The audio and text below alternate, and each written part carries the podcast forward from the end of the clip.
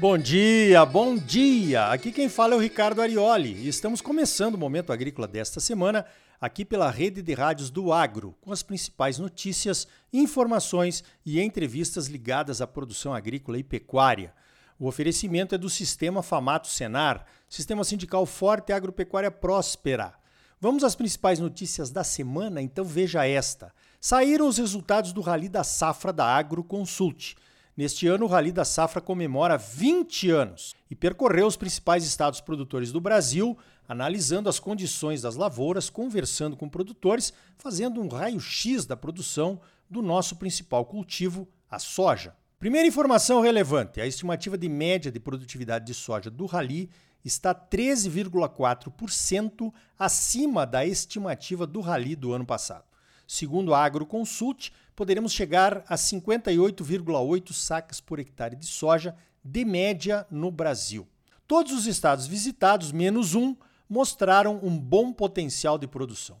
O menos um é o Rio Grande do Sul, que enfrenta outra seca histórica pelo terceiro ano consecutivo e deverá colher 38 sacas por hectare, segundo a estimativa do Rally da Safra. Nessa semana, algumas regiões do Rio Grande Amado foram abençoadas com uma boa chuva, Infelizmente, talvez para alguns tarde demais. Só para registrar, o Rio Grande do Sul nesta semana esteve mais quente que Cuiabá.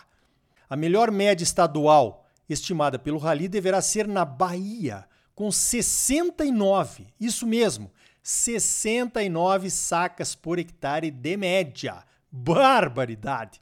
Em seguida vem Minas Gerais com 64 sacas e meia por hectare em terceiro vem o Mato Grosso, com 63 sacas e meia. E dos 14 estados visitados, apenas 5 teriam médias abaixo das 60 sacas por hectare. Que bom! Vamos ter uma safra recorde. Ainda falando em safras e em seca, o Mato Grosso deverá produzir mais soja do que a Argentina nessa safra. A estimativa do IMEA para a safra de Mato Grosso é de 42,8 milhões de toneladas, baseada numa produtividade de 60,4 sacas por hectare.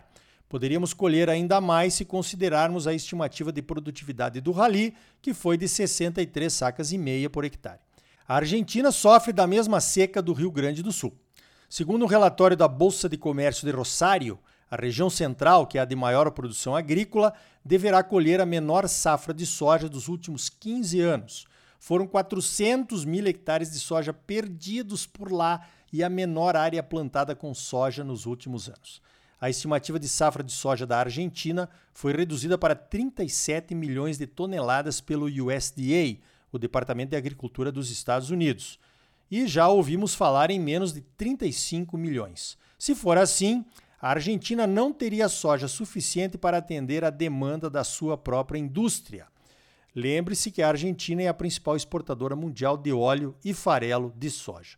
Olha, 35 milhões de toneladas ou 37 milhões de toneladas, para quem já colheu mais de 50 milhões há poucos anos atrás, é muito triste mesmo. Eu fico aborrecido a respeito da condição dos produtores argentinos por lá. E ainda com um governo que não ajuda nada, né?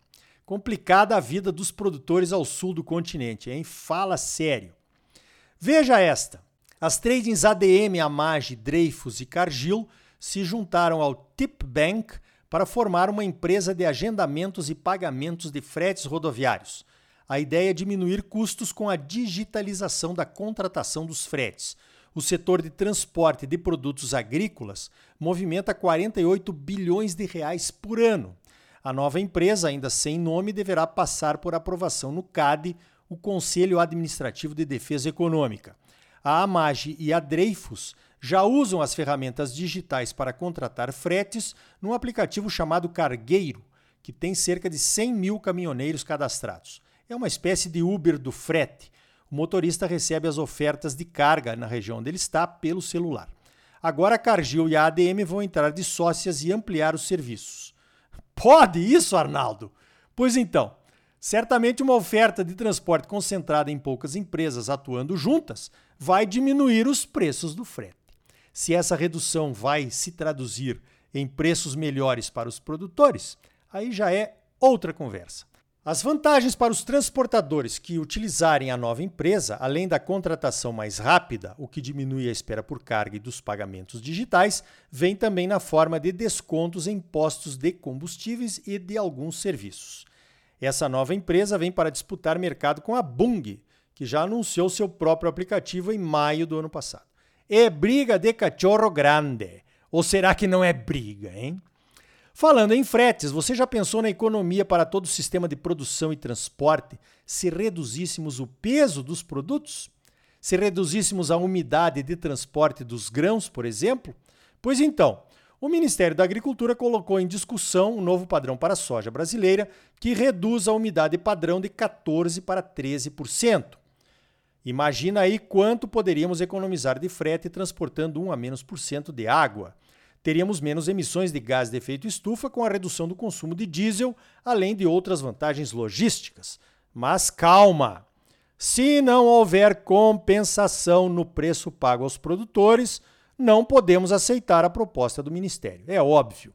A CNA já se manifestou contra, pois perderíamos pelo menos 1% da nossa renda sem um preço maior pelos produtos com umidade menor. Também teríamos um custo maior na secagem, né? Então, sem uma tabela com preços maiores por umidade menor, não dá para aceitar o novo padrão que o Ministério está propondo. Só para registrar, o Brasil é o único país produtor de soja com umidade padrão de 14%. Esse número vem de longa data, sem muita explicação técnica sobre por que foi adotado como padrão lá pelos anos 60. Nos Estados Unidos, o padrão de umidade da soja é 13%. Na Argentina é 13,5%.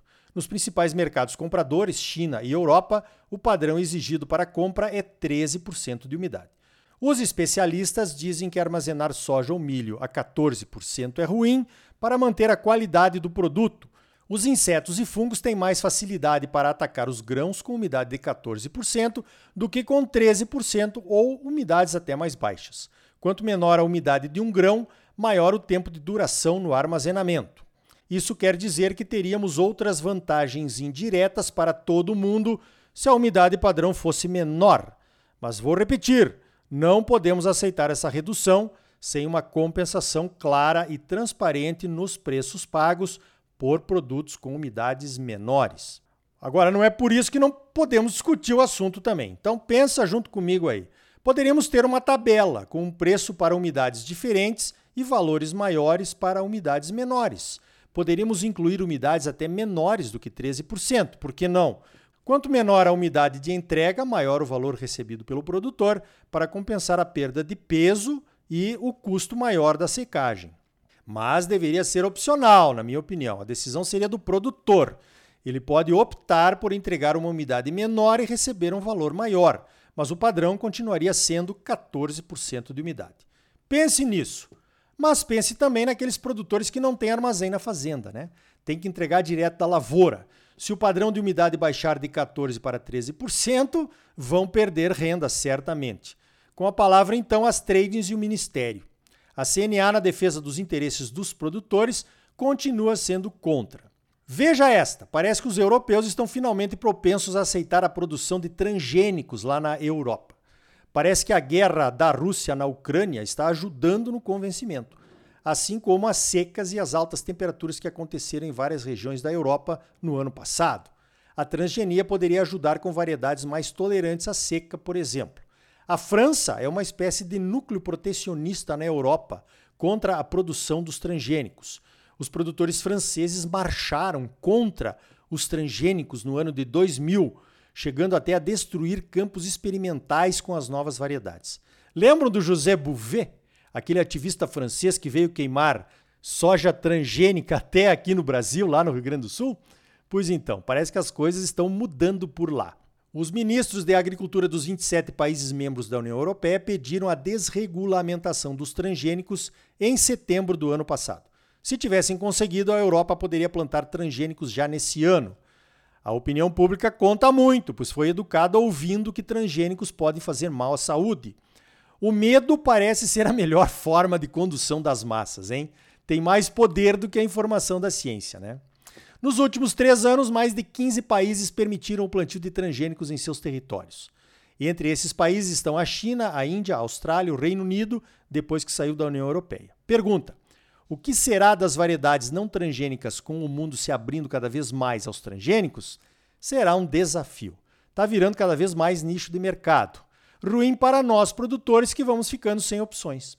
Será que não está na hora de voltarmos a discutir a lei de proteção de cultivares para começarmos a remunerar as empresas e os pesquisadores que desenvolvem variedades convencionais mais produtivas? Sem um pagamento justo pelo desenvolvimento dessas novas variedades, essas empresas se entregam à transgenia, que garante a remuneração do seu trabalho. Pense nisso. Olha só, vem aí a maior feira de tecnologia e negócios no maior chapadão agricultável do mundo. É a Pareci Superagro 2023, que vai acontecer entre os dias 28 e 31 de março em Campo Novo do Parecis. Então marque aí na sua agenda. Pareci Superagro 2023, semeando agora um futuro de inovação, de 28 a 31 de março uma realização do Sindicato Rural de Campo Novo do Parecis e o patrocínio do Senar Mato Grosso e da AproSoja. Então tá aí. No próximo bloco, você vai conhecer as atrações da Feira Agropecuária Parecis Superagro lá de Campo Novo do Parecis. E ainda hoje o agro é moda. Conheça um pouco dessa indústria bilionária que lida com o desejo de experiências das pessoas, se abastece no agro mas tem controvérsias importantes a respeito das questões de sustentabilidade. E também a pesquisa da McKinsey com produtores do mundo inteiro, que mostra os produtores brasileiros na liderança em temas estratégicos de sustentabilidade. E aí, tá bom ou não tá? É claro que tá bom, você só merece o melhor. Voltamos em seguida com mais momento agrícola para você, num oferecimento do Sistema Famato Senar. O agro é a força do Brasil. Sistema sindical forte e agropecuária próspera. Participe do seu sindicato rural. Voltamos já com mais momento agrícola para você. Música